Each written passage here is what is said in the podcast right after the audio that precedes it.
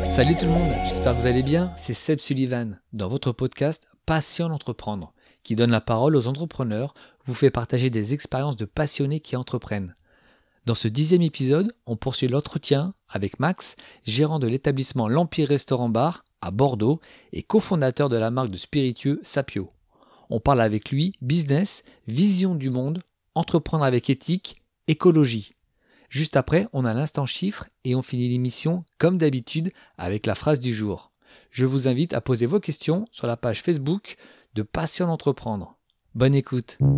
Et est-ce que tu as un livre ou tu viens de l'évoquer ou une personne qui t'inspire, qui t'a guidé dans ton parcours? J'ai plusieurs personnes qui m'inspirent. Bon, généralement tous ceux qui touchent euh, de près ou de loin à la permaculture ou à ce mode de à ce mode de vie-là, en tout cas à cette philosophie de vie. À l'époque, on pouvait citer Pierre Rabhi, qui était assez connu pour ça. Je suis assez fan de Vandana Shiva aussi, qui est une euh, militante écologiste euh, féministe, qui à l'époque, elle, euh, pour défendre une forêt, bah, elle s'enlaçait autour des arbres et du coup, elle protégeait les forêts comme ça. Donc, je suis assez fan d'elle.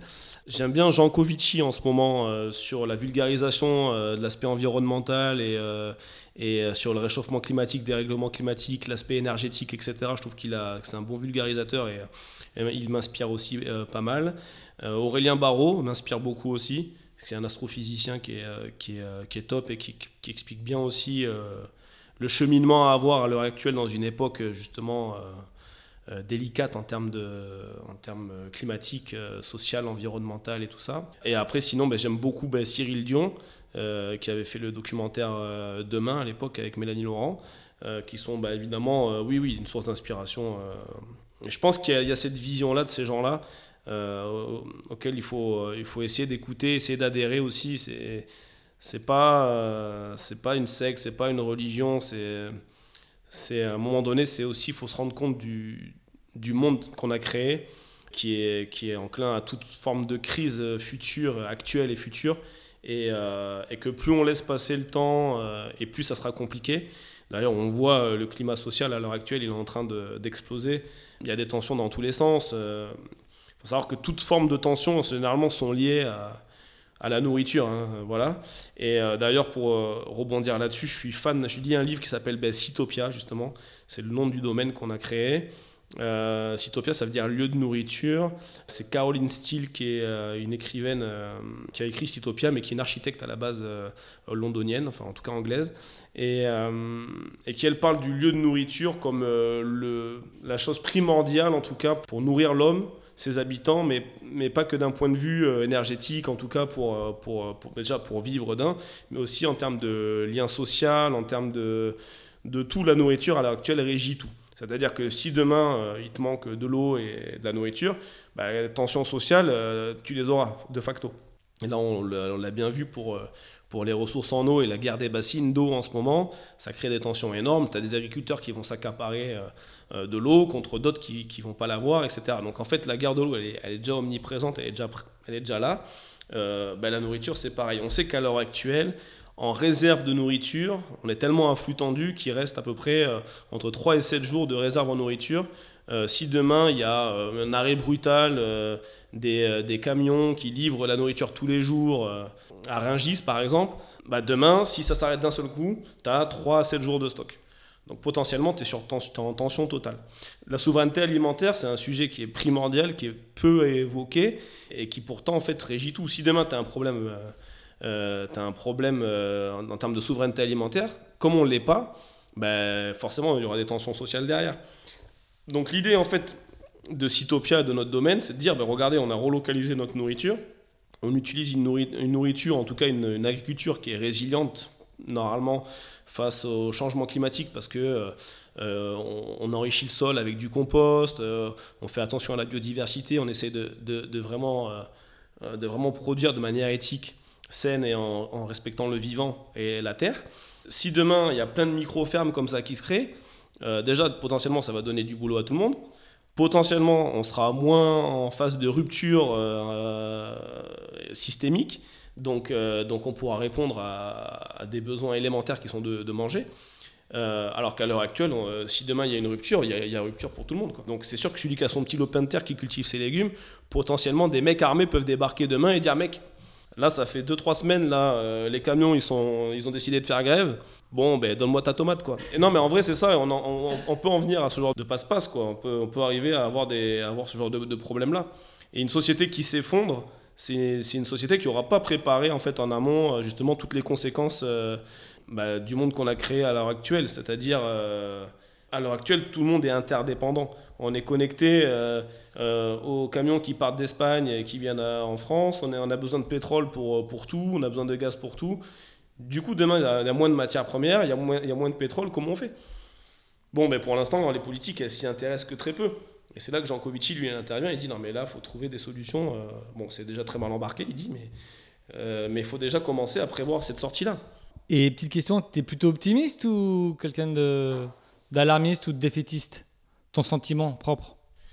Non, j'ai eu la période où j'étais un peu révolté. Euh, quand tu commences à voir que même les graines que tu plantes dans ton jardin, généralement, elles appartiennent à des grosses firmes et elles sont brevetées. Et, euh, euh, du coup, même ce que tu bouffes de base, ça appartient à une multinationale. Tu dis, bon, non, je suis en colère contre le système, je suis en colère qu'on ait laissé faire ça. Après, j'étais très, très défaitiste à l'époque.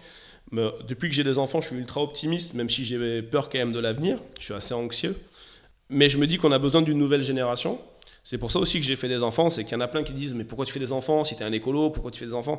Je dis Mais tu, on a besoin d'une nouvelle génération à l'heure actuelle, celle qui remplace l'ancienne, celle qui est archaïque, qui a une vision très archaïque, qui a une vision très euh, justement conventionnelle, etc. Justement, on a besoin de cette nouvelle génération-là, une génération terre, une génération du vivant, une génération de, de, du, ben, une génération de l'empathie, de la bienveillance, etc. On a besoin de cette nouvelle génération-là, donc ça passe par l'éducation. Donc euh, justement, non, non, il faut, euh, il, faut, il faut construire une nouvelle génération. Après, ceux qui n'ont pas envie, je respecte les choix, les gens font ce qu'ils veulent. Euh, je peux comprendre aussi qu'on n'ait pas envie de faire des enfants dans un monde qui, qui potentiellement s'effondre. Mais je suis assez optimiste dans l'idée que justement, il y a le champ des possibles devant nous et il y a, y a tout à changer en fait, il y a tout à refaire. je trouve ça cool de se dire que bah, c'était de la merde, on a fait de la merde, bah, c'est pas grave, on, la nettoie et on part sur autre chose. Et justement, en fait, en, termes en tant qu'entrepreneur, bah, je vois tellement d'opportunités, c'est que même moi, des fois, j'arrive pas à dormir la nuit, tellement je vois des opportunités qu'il y a à faire en termes d'écoprenariat à ce moment-là, si on peut parler comme ça. Euh, il y a trop d'opportunités. Demain, tu, tu avais un modèle mainstream qui, était, euh, qui détruit la terre, qui détruit le vivant, qui détruit même, qui met la pression euh, aux salariés, etc. Bah, demain, tu fais carrément l'inverse de ça. Et en fait, tu as potentiellement une entreprise qui peut fleurir, qui peut fonctionner, qui peut nourrir des bouches, qui peut employer des gens, enfin tout ce que tu veux. Donc, au contraire, non, non, je pense que l'entrepreneur, à l'heure actuelle, a toute sa place dans cette société. Encore faut-il le laisser entreprendre sans trop le taxer. D'ailleurs, ça, passerait par des politiques incitatives. Des politiques incitatives de dire, ben, toi, tu es, entrepreneur, mais alors tu fais du bien à la planète, bah écoute, on, je sais pas, la TVA, elle passe à 5 points, ou à 0. Et, plutôt que l'inverse, quoi. Après, évidemment, sur le papier, c'est toujours facile, mais ça peut se faire. Mais en gros, non, non, je pense que l'entrepreneur, lui, justement, il fait partie, euh, il fait partie des, des, piliers, en tout cas, euh, que ce soit une association, que ce soit une entreprise à but lucratif ou à but non lucratif. En tout cas, on a besoin de gens qui ont, qui ont des idées et de la ressource pour, euh, pour fonctionner différemment et pour faire évoluer et changer les choses. Comment tu gères ta vie pro, ta vie perso C'est compliqué? Oui, enfin, ça aurait pu être moins compliqué s'il n'y avait pas eu le Covid. Le problème, c'est que quand tu prépares des choses où tu dis tu as, as un temps où tu peux préparer les choses, les mettre en place progressivement, mais quand tu as le Covid qui arrive, qui te met à l'arrêt surtout, bon déjà tu as des peurs, beaucoup, donc on te met à l'arrêt, et puis toi tu as préparé tes, projets, et puis d'un seul coup tout est à l'arrêt, et puis tu fais un deuxième enfant, et puis il arrive, et puis d'un seul coup tu dois redémarrer toutes tes activités, plus les nouvelles, et tout ça d'un coup. Bon, clairement j'ai fait un, petit burn-out. Euh, de, surcharge mentale euh, voilà, euh, et émotionnelle parce que, parce que c'était, c'était trop dur à gérer. Donc j'ai fait des, je suis passé par des phases de crise d'angoisse, euh, d'anxiété énorme, des moments où tu pleures, des moments où tu te remets en question, tu dis est-ce que j'ai fait les bons choix, est-ce que, est-ce que je... Non, bien sûr que c'est très très compliqué. Euh, ça fait un an et demi que j'ai des crises d'angoisse qui ont démarré. Ça va beaucoup beaucoup mieux évidemment par rapport à la première année. Mais, euh, mais clairement, oui, oui j'ai dû me faire accompagner pour, bah, pour pouvoir continuer et pas lâcher prise, justement. Donc, par contre, je sais me prendre en main très vite quand il y a des choses où, justement, la charge mentale est là, où mentalement c'est difficile j'ai vite pris les choses en main pour être accompagné et euh, ça m'a beaucoup aidé. Non, maintenant je suis plus en lâcher prise, donc j'essaye de. Je, gère euh, avec beaucoup de recul les choses. Euh, je dis pas que c'est tous les jours rose, mais c'est beaucoup mieux. les enfants en plus ont grandi entre temps, donc j'ai plus de temps, ils sont rentrés à la crèche, à l'école. mais c'est vrai que les deux, là, les deux premières années, avec la reprise d'activité, euh, bah, le stress aussi, parce que quand on ferme ton restaurant, que c'est ta seule source de revenus, que toi tu as acheté un terrain, que tout dépend de ton endroit euh, principal pour fonctionner, c'est beaucoup de peur. Et du coup, j'ai cru que j'allais pas voir le bout du tunnel. Et, euh, à l'heure actuelle, financièrement, c'est vrai que c'est moi qui tiens la structure familiale. Ma femme s'occupe davantage des enfants, etc. Donc c'est super, elle, me soutient là-dessus.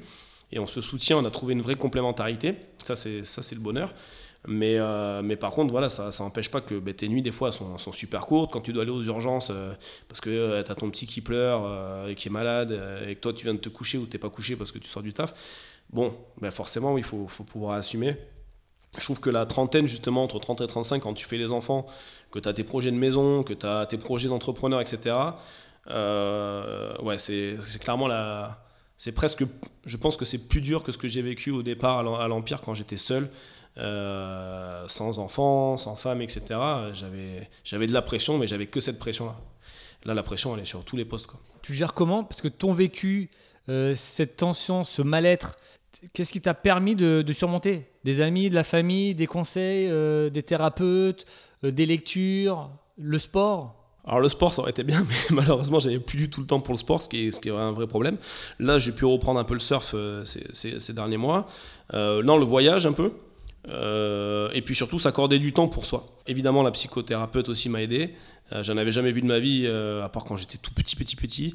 Mais, mais du coup, là, cette fois-ci, j'ai pris en main les choses. J'ai dit non, il faut que j'aille voir quelqu'un. Sur ma première crise d'angoisse, j'ai consulté direct, parce que c'est pas des choses que j'ai l'habitude de, vivre. Mais bon, quand tu fais des crises de tachycardie, que tu montes à 195 alors que tu as été au repos, que tu n'as rien fait, bon, peut-être des choses à voir. Bon, du coup, la psychothérapie, la famille, bien sûr qui, peuvent être euh, à l'écoute, ça c'est toujours très agréable. Euh, ma femme aussi qui a été à l'écoute. Donc non, non, euh, après c'est pas sans tension, parce que ça a été aussi des tensions dans le couple.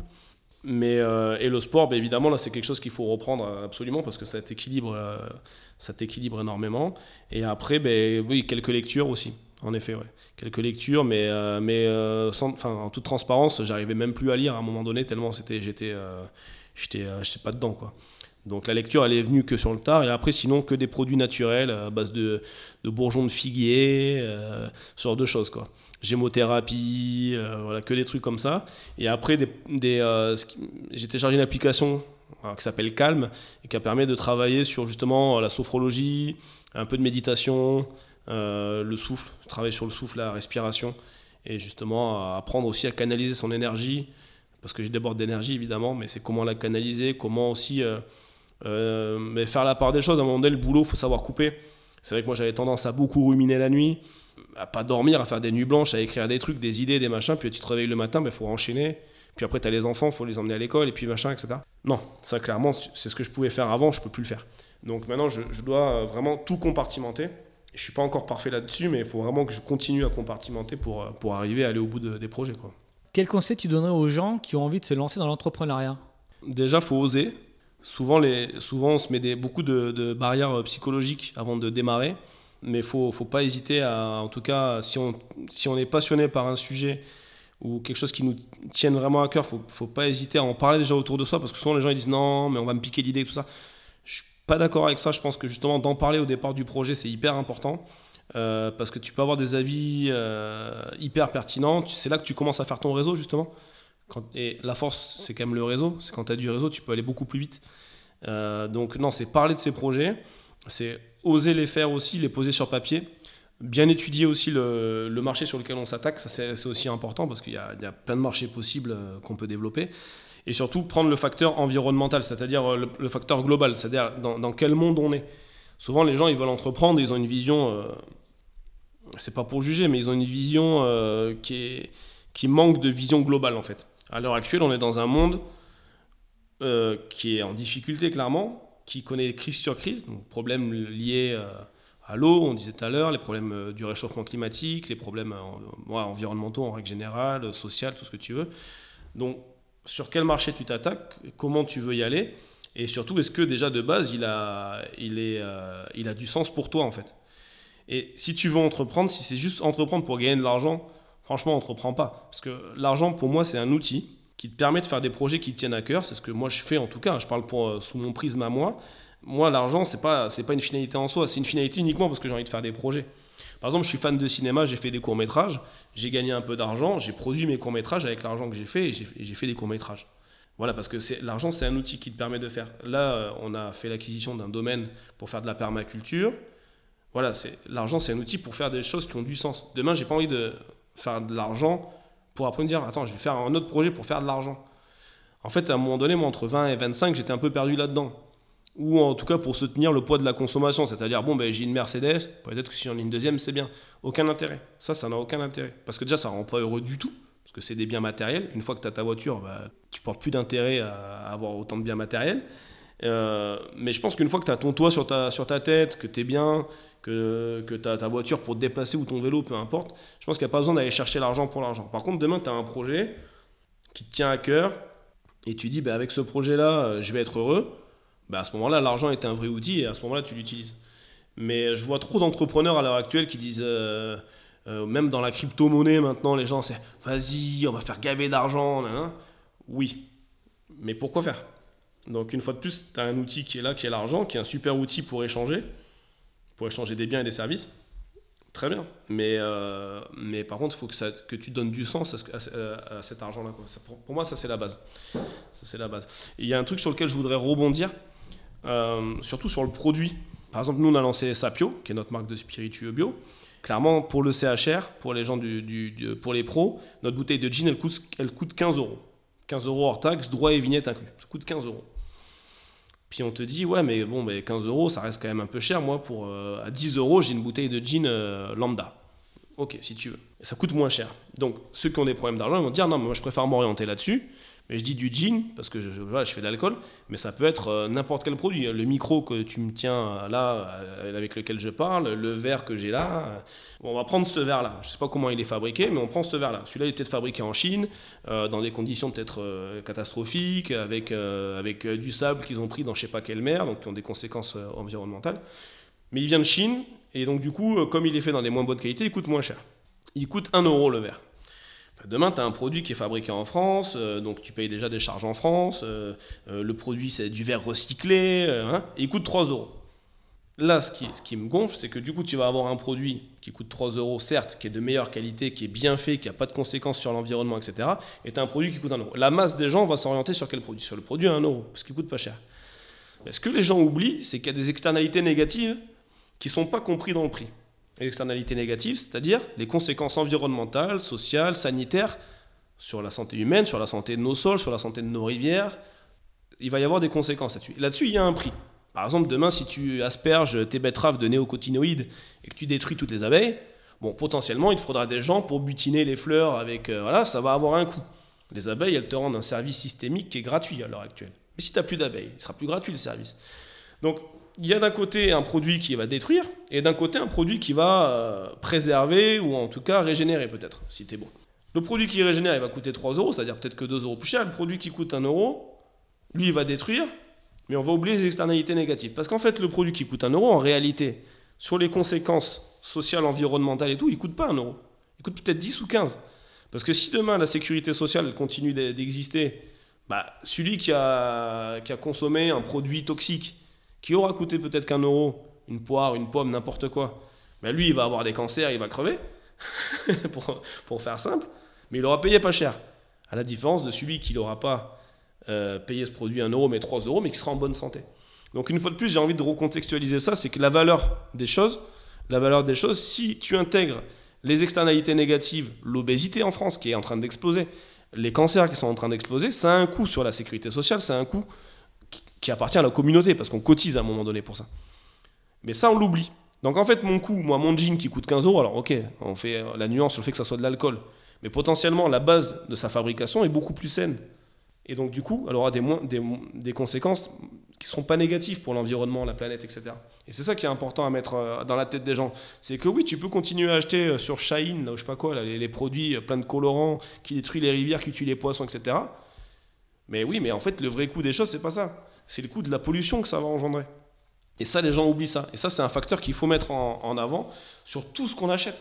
Et, voilà, ça, je voulais vraiment faire une parenthèse là-dessus parce que c'est un produit qui coûte 1 euro, il a des conséquences qui sont dévastatrices. Et ça, pour moi, les politiques devaient avoir des TVA incitatives, des, des, politiques incitatives en tout cas, pour justement faire en sorte de valoriser le produit bien fait, qui n'aura pas de conséquences environnementales, sociales et sanitaires, contre l'autre produit. Et le vrai coup des choses, c'est celui qui est bien fait, pas, pas celui qui est mal fait. Il ne devrait même pas exister celui-là. Max, on sent que tu es engagé et je trouve ça bien, c'est positif. Est-ce que justement tu pourrais t'engager en politique ou dans des associations ou à un niveau supérieur? Alors déjà j'ai l'impression, en étant engagé, en fait, même si c'est pas euh, euh, en termes de politique pure, c'est-à-dire en termes de carrière politique, déjà de faire son jardin, c'est de la politique.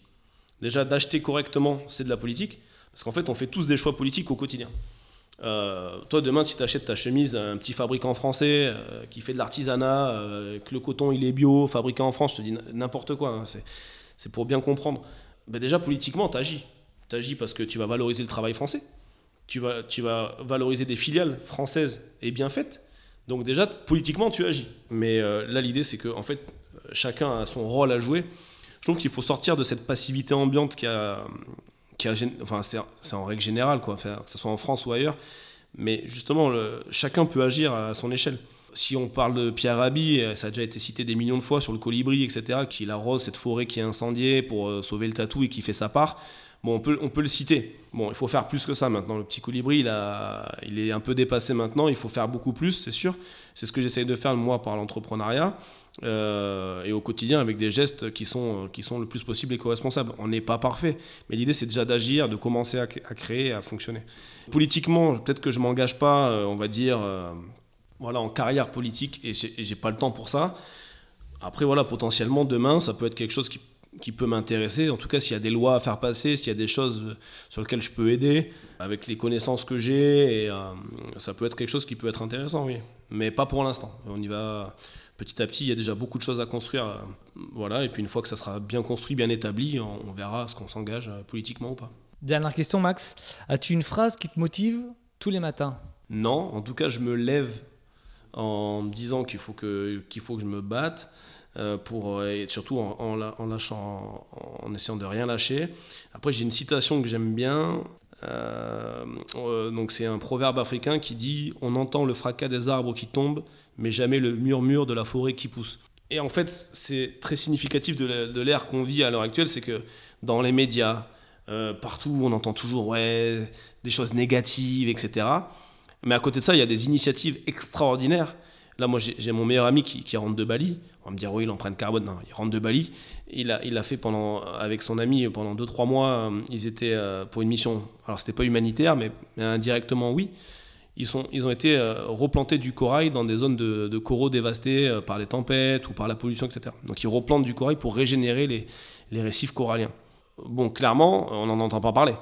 Et pourtant, ils agissent. Ils font des choses incroyables pour la planète. Parce que si qui dit réserve de récifs coralliens préservés, dit euh, potentiellement des zones de pêche préservées, qui dit potentiellement des zones avec du poisson pour nourrir les populations locales, euh, qui dit euh, à un moment donné des communautés qui vivent bien, qui peuvent du coup s'ils mangent bien être scolarisés, faire des études, etc. Si l'inverse, à l'inverse, on fait pas ça, on protège pas notre environnement, on dit ben, ils ont plus à manger, ils ont plus s'ils ont pas là bon, ils vont se retrouver, ces gens-là, à, être déscolarisés, à galérer, à être euh, en demande d'aide de l'État, de je sais pas quoi, etc. Ils ne seront pas souverains, ils ne seront pas autonomes, etc. Bon, déjà, c'est pour ça que l'écologie, elle doit être dans tous les, sous tous les toits et dans, tous les, dans, tous les, dans toutes les entreprises, dans toutes les politiques. Tu peux avoir des idées RN si tu veux, pas de problème. Mais par contre, mets l'écologie dedans. Parce qu'en fait, si tu détruis ton environnement, euh, comment tu veux que socialement tu existes? Ça n'existe plus. S'il n'y a plus d'environnement, il n'y a, plus a plus rien derrière. Pour revenir à ça, J'aime bien, bien ce proverbe-là parce qu'il euh, y a plein d'initiatives à l'heure actuelle qui sont peu saluées. On parle toujours des problèmes, euh, de l'inflation, de ce que tu veux, mais à côté de ça, il y, a, y, a, de la guerre en Ukraine et tout ça. Mais à côté de ça, vraiment, il y a des gens qui se battent au quotidien pour euh, régénérer les sols, que ce soit aux États-Unis. maintenant, c'est devenu, voilà, il y a des mouvements qui sont mis en place pour, pour ça. il y a des mecs qui régénèrent des mangroves, pareil, qui avaient été détruites et qui, sont, qui, qui régénèrent, donc qui, qui préservent leur environnement. Euh, mais après, ça peut être aussi euh, socialement. Enfin, je veux dire, il y, a plein de gens qui font des choses extraordinaires sur cette planète. C'est pas assez mis en avant, euh, mais faut pas oublier qu'ils sont là, quoi. C'est un homme engagé, comme vous pouvez l'entendre. C'était Max. Merci beaucoup d'avoir participé à Passer d'entreprendre. À bientôt. Ben, merci à toi pour euh, l'interview et c'était un plaisir de te, de te revoir. en tout cas, Seb. L'instant chiffre 61%. C'est le pourcentage de recyclage des bouteilles en plastique en France fin 2021. L'objectif à atteindre est fixé à 80%. La citation du jour du philosophe Sénèque. Seul l'arbre qui a subi les assauts du vent est vraiment vigoureux, car c'est dans cette lutte que ses racines mises à l'épreuve se fortifient. Vous aussi vous avez des citations préférées, n'hésitez pas à me les envoyer sur la page Facebook de Passion d'entreprendre pour qu'on les partage avec nos auditrices et auditeurs. N'hésitez pas à vous abonner et à laisser des commentaires sur Spotify et Apple Podcast. Merci d'avance, soyez forts et déterminés dans tous vos projets. On se retrouve très vite pour un nouvel épisode de Passion d'entreprendre.